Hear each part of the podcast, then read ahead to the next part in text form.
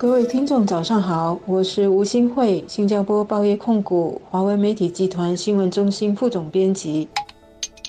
大家早上好，我是联合早报副总编辑王彼得。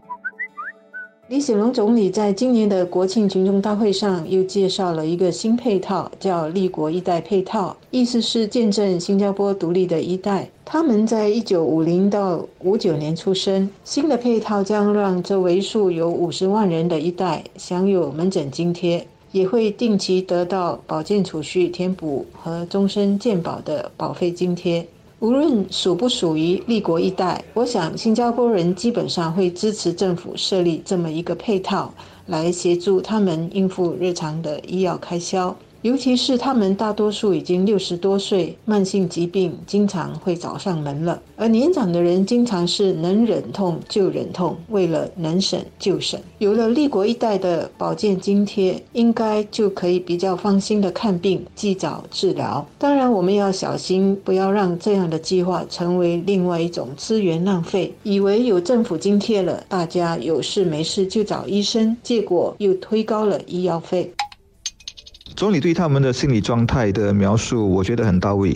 说他们可能当时还没来得及参与到动荡的历史事件中，但是年龄上已经足够大了，能切身感受到时代的凶险氛围。同时看到父母的辛苦，本能的对国家的生存状态，还有人生的酸甜苦辣，有一种很特别的体认。知道没有人会施舍你什么，一切都必须靠自己发奋争取。也知道一切来的不易，他们做了不少牺生。包括男的义无反顾的去当兵，女的很多书还没读够就必须投入职场，帮忙家庭的生计，好给年轻的弟妹能够多读几年的书。我们一代比一代幸运，生存条件和机会不断的改善。从这条上升的曲线看，立国一代可以说是比上有余，但比下不足。比上这个上就是比他们年长，没有机会受教育，有些还得经历战争苦难的建国一代。下就是教育水。平一般比较高，一生的收入还过得去，而且好一些也享受到了房子增值好处。六十年代出生的这一批国人，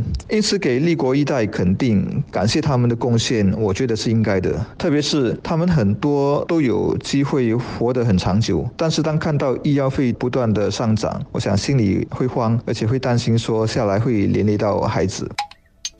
经济学上啊，有一个道理是说，世界上没有白吃的午餐，也就是任何的资助、任何的红包都必须有人买单。二零一四年，我们推出建国一代配套，当时宣布拨出一笔八十亿元的资金，这笔钱加上下来的利息，估计总的会有九十亿元。这九十亿元已经算好，足以为所有建国一代提供医药津贴，直到他们当中的最后一个老去。建国一代人数大约有四十五万。九十亿元给四十五万人分，大概每人平均可以获得两万元。那是一次很慷慨的分享。我们应该为国家有能力做出这样的财政转移，而且不会让后代的人啊有所负担而感到自豪。立国一代诞生时正是婴儿潮涌现的年代，今天估计他们的人数有五十万。总理说了，这次给立国一代的配套不会像给建国一代那样的多啊，我们姑且就。说是一半吧，也就是每人可能可以拿到一万元。那一万元乘以五十万人，需要的资金就是五十亿。如果把未来利息也加进来，估计也要四十五亿元的拨款。而且已经说了，我们今后还要大力发展很多的基础建设，例如机场啦、地铁啦、住宅呀等等。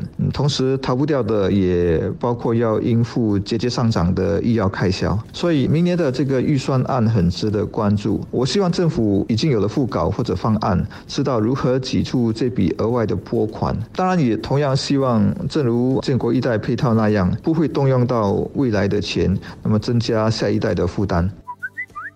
我们要肯定和感激立国一代对国家社会的贡献时，方法不必止于只是津贴他们的医药保健开销，而是能够扩大开来，在退休理财和健康生活上给予更多的指引和支持。他们是新加坡独立的见证者，也可以是健康生活、健康理财的见证者。这样可以让年轻一代以及下来要退休的四五十岁的人可以借鉴学习。我们的社会里面可以多办些健康生活和资信理财的活动，让他们通过终身学习的津贴来学习和体验。立国一代呢，现在也是做爷爷奶奶的年龄，他们的生活历练和工作阅历，应该有许多故事可以跟子孙，甚至是社区里的人分享。新加坡明年就要纪念开埠两百周年，他们应该有不少的故事可以组成新加坡历史、新加坡故事的一部分。我们的社区会馆和国家图书馆等等文化机构，应该可以筹办立国一代人物或小故事的活动。另外呢，立国一代也应该关注他们的居住环境和社区感情。李显龙总理在国庆群众大会上宣布，把家居改进计划扩大到一九七九年或更早以前建成的祖屋。相信这类祖屋的居民有许多也是立国一代的人，家居改进计划就能够确保他们的老祖屋内部装潢保持宜居，也是适合年长的人安全生活的。这和保持身体健康是一样重要的。做好准备，当然包括储蓄足够的老本、买足保险，以及好好的照顾自己的身体，把那些慢性病控制好。前晚宣布的另一个大礼物，就是所有国人，无论家庭收入的高低，只要患上比如说糖尿病、失智症、高血压等等十九种慢性病，今后一律可以在社保援助计划下获得津贴到私人诊所看病。我觉得像这样的福利，受惠的人当然也是不分年龄的，所以六十后、七十后、八十后等等都。都可以享受到，而且目标是做到病从浅中医，不要病重了才来花大钱。因此，好处可能要比推出什么代什么代的配套更大。如今推出立国一代配套，家里的六十后啊、七十后啊，我觉得同样可以间接的得到好处。所以，大家如果能够这样想问题的话，那么肯定的会更加的开心。总之，立国一代配套，我们可以看得更广，可以更精彩、更多元，不必只是医疗保健。立国一代本身呢，也可以按自己的节奏和需要，打造自己喜欢的配套，不是一退休生活就是灰的。